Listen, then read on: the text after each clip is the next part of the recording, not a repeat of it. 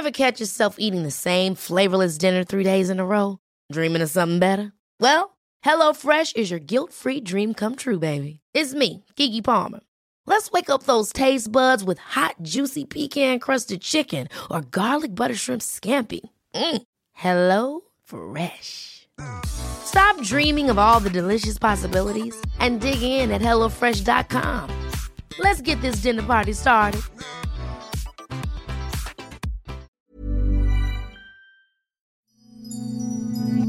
Hier ist der astrologische Podcast Astropod. Folge 62 mit Alexander von Schlieffen und John Ruhrmann. Und ich muss gleich mal anfangen. Das, was wir für die letzte Woche gescreent hatten hier, oder du, das hat so enorm auf meine Woche zugetroffen. Es sind bei mir in verschiedenen Projekten auch sehr wichtige Sachen, die quasi scheinbar tot waren oder nicht klar erkannt werden konnten, sind jetzt Dinge, die sich an unterschiedlicher Stelle entwickelt haben, zu einer gemeinsamen Wirksamkeit gekommen. Und sogar innerhalb wie außerhalb der Organisation. Also Situationen, wo ich dachte, das können wir nicht lösen, das können wir nicht anfassen, sind in Bewegung geraten und haben echt gänsehautartige Situationen erzeugt.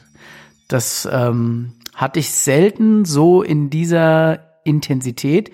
Also ich habe immer in der Woche das auch so erlebt oder so für mich wahrnehmen können, was wir hier im Podcast besprochen hatten. Das war schon immer krass, aber so enorm war es wirklich noch nie. Das ist natürlich hochgradig spannend, zumal ja in, ab dem 17. Februar dieses Saturn-Uranus angefangen hat, also diese Spannung zwischen Saturn, Tradition und Fortschritt. Und das bedeutet ja, dass der Umbau in die neue Epoche angefangen hat. Aber na klar, dann gibt es so Unterwochen, wo ein konkreter Schub, das hat ja auch was mit dem Mars zu tun. Was mich jetzt interessieren würde, wenn du das reflektieren kannst, auch im Nachhinein und sagen kannst, das passt so, könntest du auch sagen, was dir das gebracht hat oder bringt, dass du das aus der astrologischen Perspektive begleiten kannst, indem du weißt, dass es um diese Konstellation geht? Ja, es hat dann etwas mit Mut zu tun. Also zum einen kann die Astrologie da eine Art Landkarte sein, die dir dann plötzlich vor Augen kommt, wenn du in diese Situation gerätst und du kannst sagen, ja, ach ja, Stimmt ja. Und jetzt ist es auch okay, wenn ich diesen Weg gehe. Oder du kannst es auch in Form von so einer Art Negativkompass begreifen, kannst sagen, hier bin ich vielleicht jetzt auf dem falschen Weg. Und mein Bauchgefühl hat mir das eh gesagt. Und jetzt, bevor ich mir jetzt so ein, habe ich doch gewusst, abhole, wenn was nicht funktioniert hat, denke ich doch lieber gleich zweimal drüber nach. Und hier hatte ich das ganz besonders positive Erlebnis jetzt in der vergangenen Woche durch ein, zwei Impulse und dann durch ein bisschen links und rechts suchen, ist wirklich eine ganz enorme Veränderung auf Themen, die man dachte, die gehören nicht zusammen, passiert. Ja, man kann ja äh, auf die Dinge, die passieren, reagieren, ohne dieses astrologische Wissen. Und es gibt ja viele Menschen, die die äh, fantastische Entscheidungen für ihr Leben fällen, die analog zu den astrologischen Konstellationen stattfinden, ohne dass sie davon wissen. Ist ja nicht so, dass man das können oder wissen können muss, um die richtige Entscheidung zu fällen. Aber das Spannende ist ja, wenn man es dann weiß, dass es einen nicht einschränkt durch eine Determination, sondern dass es einem eine Möglichkeit gibt, vielleicht eine Situation auch besser einschätzen oder vielleicht sogar zuordnen zu können. Ich denke, da haben wir gut reflektiert. Also ich denke, ein bisschen Reflexion auf die vergangene Woche. Das machen wir gar nicht so oft. Vielleicht sollten wir das öfters machen, Alexander. Aber jetzt fragen sich bestimmt die Zuhörerinnen und Zuhörer, was steht uns jetzt bevor in den nächsten sieben Tagen? Ja, es ist natürlich wie immer spannend und das, was ich selber so unglaublich an der Astrologie und ihren Konstellationen immer wieder finde, sind diese kompletten Widersprüche, die sich sowohl innerhalb von einem Horoskop befinden können, als auch innerhalb der Konstellationen, die innerhalb einer Woche stattfinden. Und in dieser Woche gibt es wieder natürlich diametrale Geschichten. Es ist also auf der einen Seite, und darüber werden wir gleich reden, der letzte Neumond des Jahresverlaufs, also der Fische-Neumond. Und das ist die Einleitung des Anfangs vom Ende. Gleichzeitig wird aber in der Folgewoche, darüber werden wir dann in der nächsten Podcast-Folge sprechen, der Frühling schon anfangen. dann gibt es einen Überhang von Themen, die sich noch auflösen und die zum Ende geführt werden, also eine Art Abschluss und gleichzeitig fängt schon was anderes neu an. So wie wir das letztes Jahr auch im Großen hatten. Und so haben wir das auch diese Woche. Wir haben also Qualitäten, die ganz viel mit dieser Aufarbeitung und der Reflexion, also wirklich im Sinne von zurückwerfen und zurückschauen und gucken und empfinden und fühlen, was ist da noch alles gewesen und dann eben aber auch eine Energie, die schon nach vorne strebt. Und ich würde sagen, das ist ja auch ein Bestandteil dieser Erdreich-Lebensbetrachtung, dass immer alles so ein bisschen linear sein muss. Also im Sinne von, wenn das eine so ist, dann ist alles so. Also es kann nicht widersprüchlich sein. Und das ist ja das Schöne, was man oft in der, in der musischen Welt hat, zum Beispiel in der Musik oder in der Kunst oder auch in der Schreiberei, dass die völlig konträre Energien gleichzeitig am Werk sind und die das ganze Thema überhaupt erst so reichhaltig und komplex werden lassen. Und das beginnt am 13. mit einem wahnsinnigen Neumond im Zeichen Fische. Und das Unglaubliche an diesem Neumond ist, dass der stattfindet bei dem Planeten Neptun in seinem eigenen Zeichen Fische, also der Planet, der für dieses Thema zuständig ist und der in seinem eigenen Zeichen dadurch ganz, ganz, ganz besonders stark ist, worauf ich gleich nochmal en Detail eingehen werde. Und dann hängt die Venus auch noch dran an der ganzen Thematik. Also es geht um die persönlichen Visionen, es geht um ganz, ganz, ganz, ganz viele Fragen. Das ist übrigens ein Thema, was ich auch hochspannend finde dass wir aus dem Erdreich kommt, so eine antwortenlastige ähm, Philosophie im weitesten Sinne oder Lebensphilosophie haben, aber dass im Grunde genommen die philosophische Betrachtung die Fragen aufwirft. Also eine Frage ist manchmal viel reichhaltiger als eine Antwort, weil eine Frage überhaupt erst klar macht, worum geht es überhaupt. Und diese Konstellation wirft also viele Fragen auf und ich möchte das ermutigen, dass man davor überhaupt gar keine Angst haben muss. Vor Fragezeichen, die überall sind. Fragezeichen ist die größte schöpferische Quelle vielleicht sogar. Ja, das Unbekannte an sich ist ja das, was uns herausfordert. Und es gibt, glaube ich, da Menschen, die mehr oder weniger herausgefordert sind durch geschlossene Türen. Ähm, ich glaube, man kann Fragenkultur auch übertreiben vielleicht manchmal auch aus der Angst heraus, sich Antworten geben zu müssen auf Dinge. Denn darin finden viele Menschen unterschiedliche Situationen. Viele wollen sich nicht festlegen durch Antworten. Manche müssen sich festlegen durch Antworten. Ich wünsche mir nicht immer nur gute Fragen stellen. Manchmal wünsche ich mir auch gute Antworten. Was bedeutet denn da die Konstellation für uns? Die bedeutet, du kannst deine Antworten dann kriegen. Dafür ist dann auch die Widderzeit, die danach folgt, zuständig. Aber erstmal die gute Frage finden.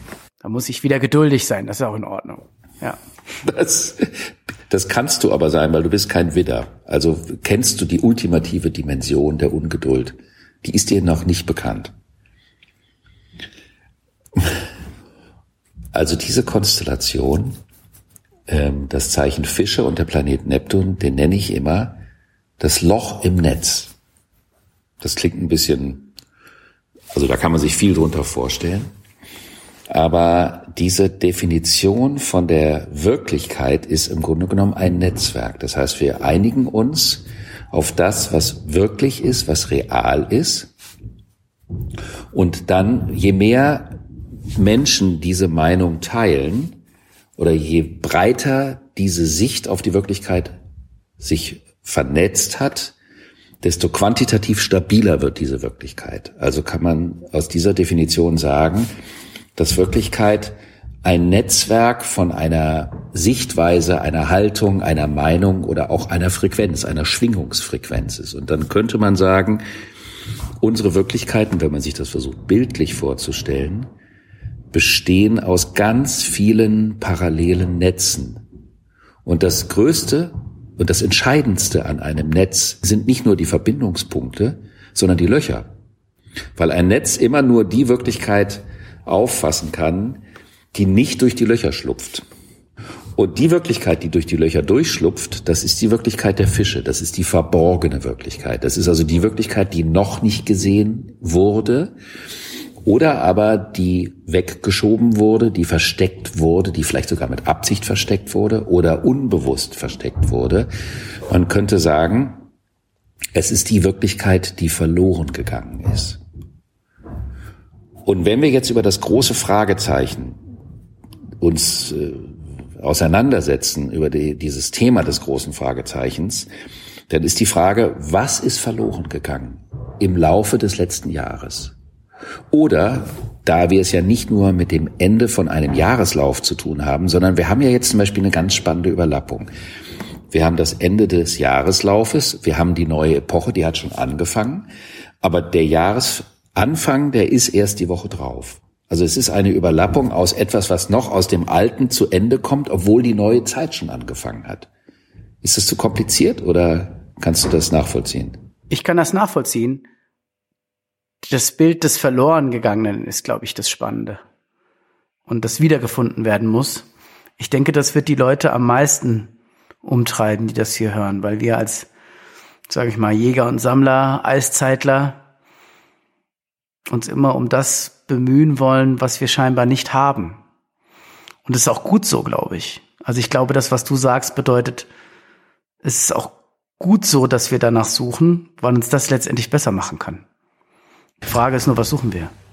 Ja, wir wissen ja nicht immer, was wir suchen. Entscheidend ist jetzt an diesem Punkt, wir können nur rausfinden, was wir suchen, wenn wir uns daran erinnern, was wir verloren haben. Und das wissen wir auch oft nicht. Und das Symbolische der Fische ist, dass sie das, was wir verloren haben, in unser Leben zurückbringen. Das heißt also, es kann passieren, dass wir in der Zeit vom 13.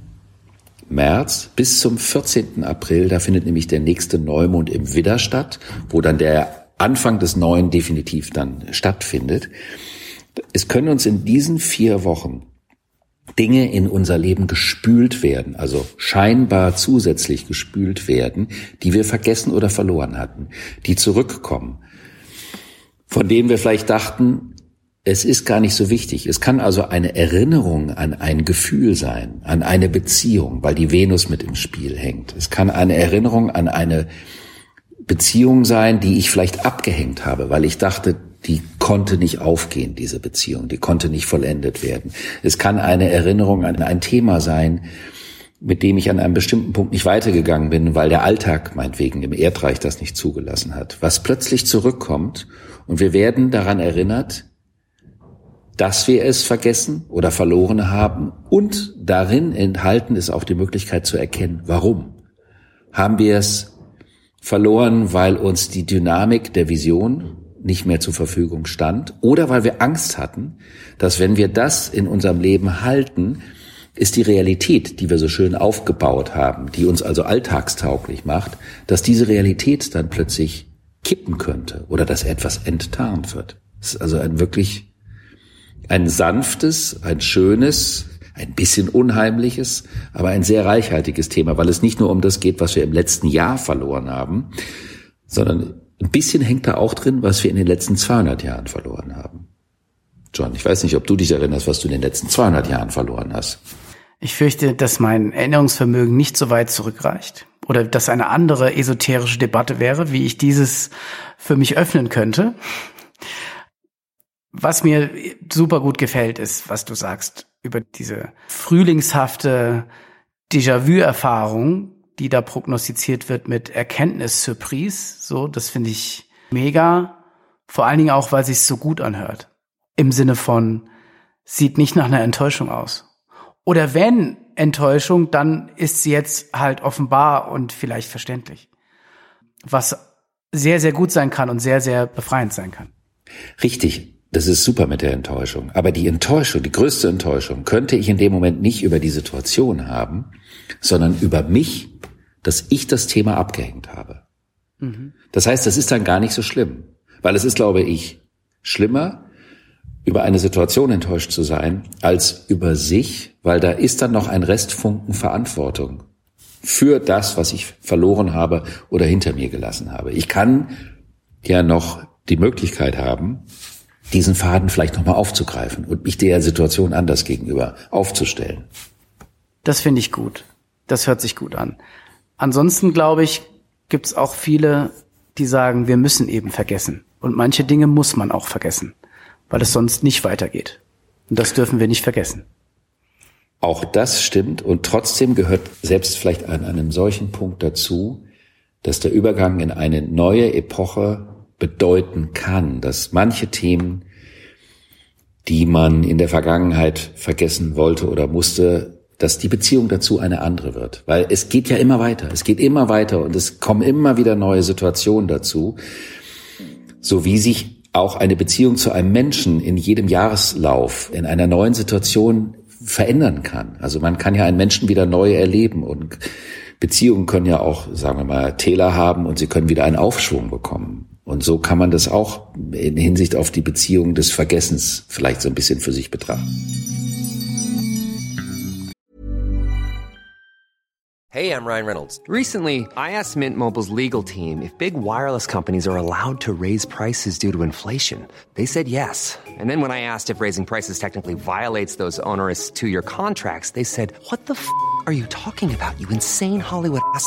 So to recap, we're cutting the price of Mint Unlimited from $30 a month to just $15 a month. Give it a try at mintmobile.com slash switch. $45 upfront for three months plus taxes and fees. Promoting for new customers for limited time. Unlimited more than 40 gigabytes per month. Slows. Full terms at mintmobile.com.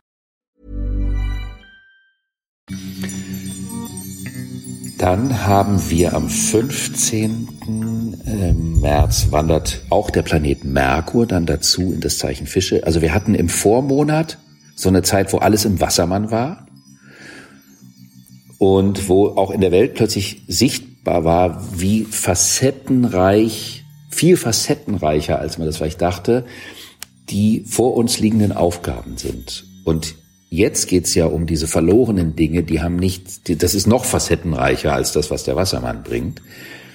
Und der Merkur in den Fischen sagt, wir werden die Suche nach diesen hinter uns liegenden Themen nicht mit dem Verstand lösen können. Weil Merkur in den Fischen ist nicht der logische Verstand, das ist nicht die Kausallogik, das ist nicht das Ursache-Wirkungsprinzip, sondern das ist die wirklich, manchmal ist, man sagt das ja so sprichwörtlich, die Beine hochmachen.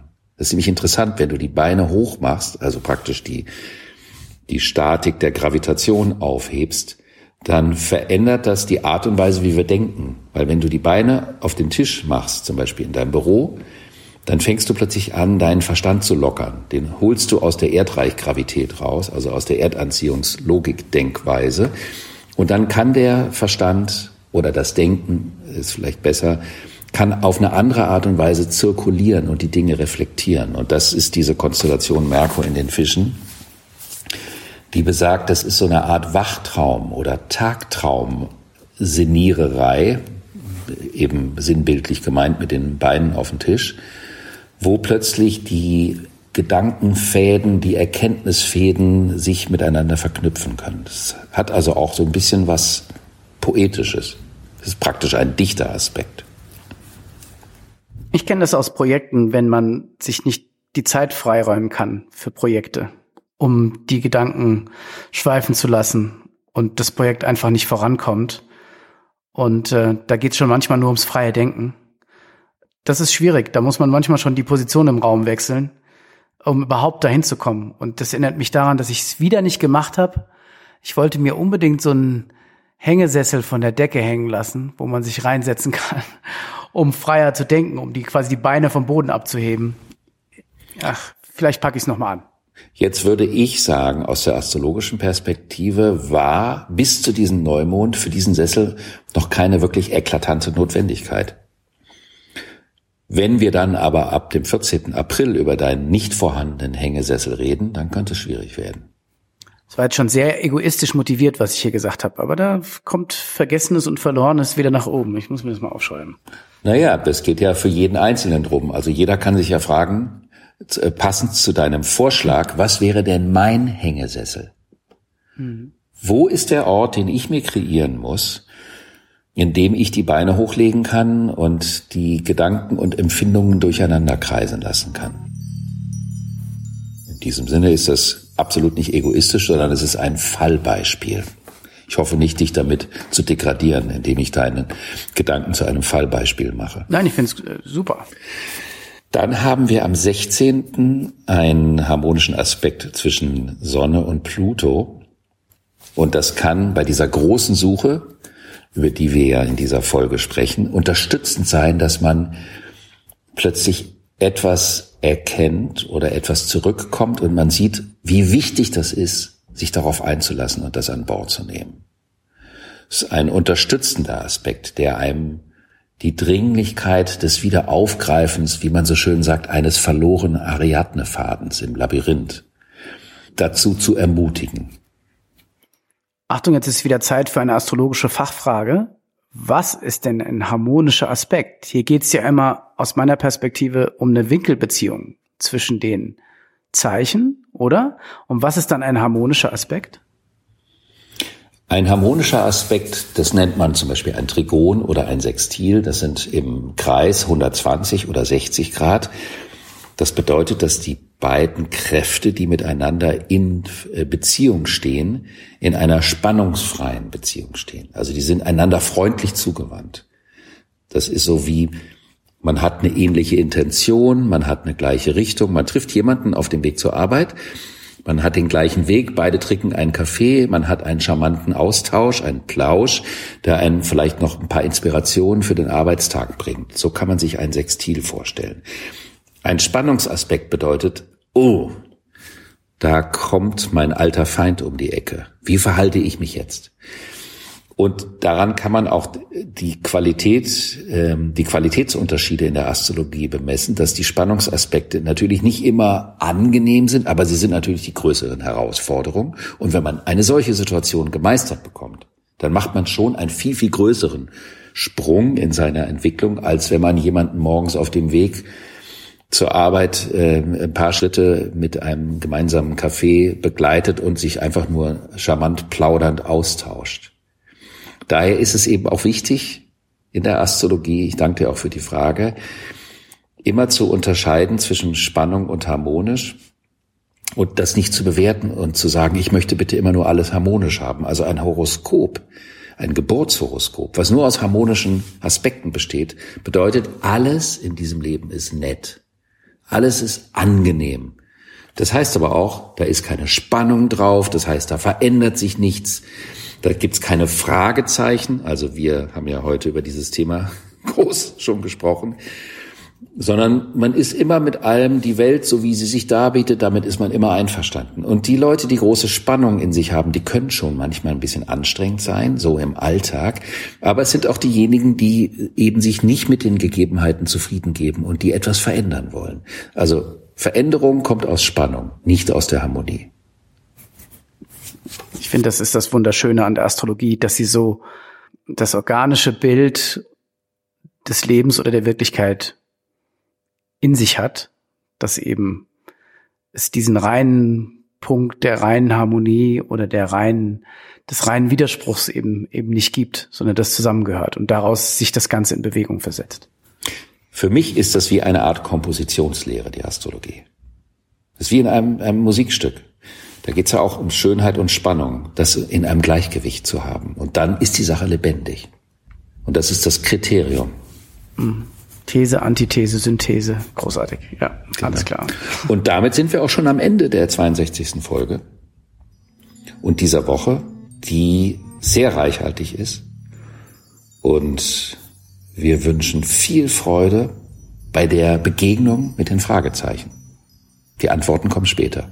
Vielen Dank fürs Dabeisein diese Woche beim Astropod. Bitte empfehlt uns weiter, gebt uns eine gute Bewertung bei Apple Podcasts, am liebsten fünf Sterne und schaltet auch nächste Woche wieder ein.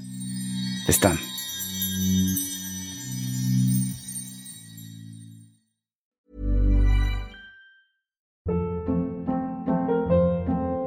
Hold up. What was that? Boring. No flavor. That was as bad as those leftovers you ate all week. Kiki Palmer here, and it's time to say hello to something fresh and guilt-free. Hello Fresh. Jazz up dinner with pecan-crusted chicken or garlic butter shrimp scampi. Now that's music to my mouth. Hello Fresh. Let's get this dinner party started. Discover all the delicious possibilities at hellofresh.com.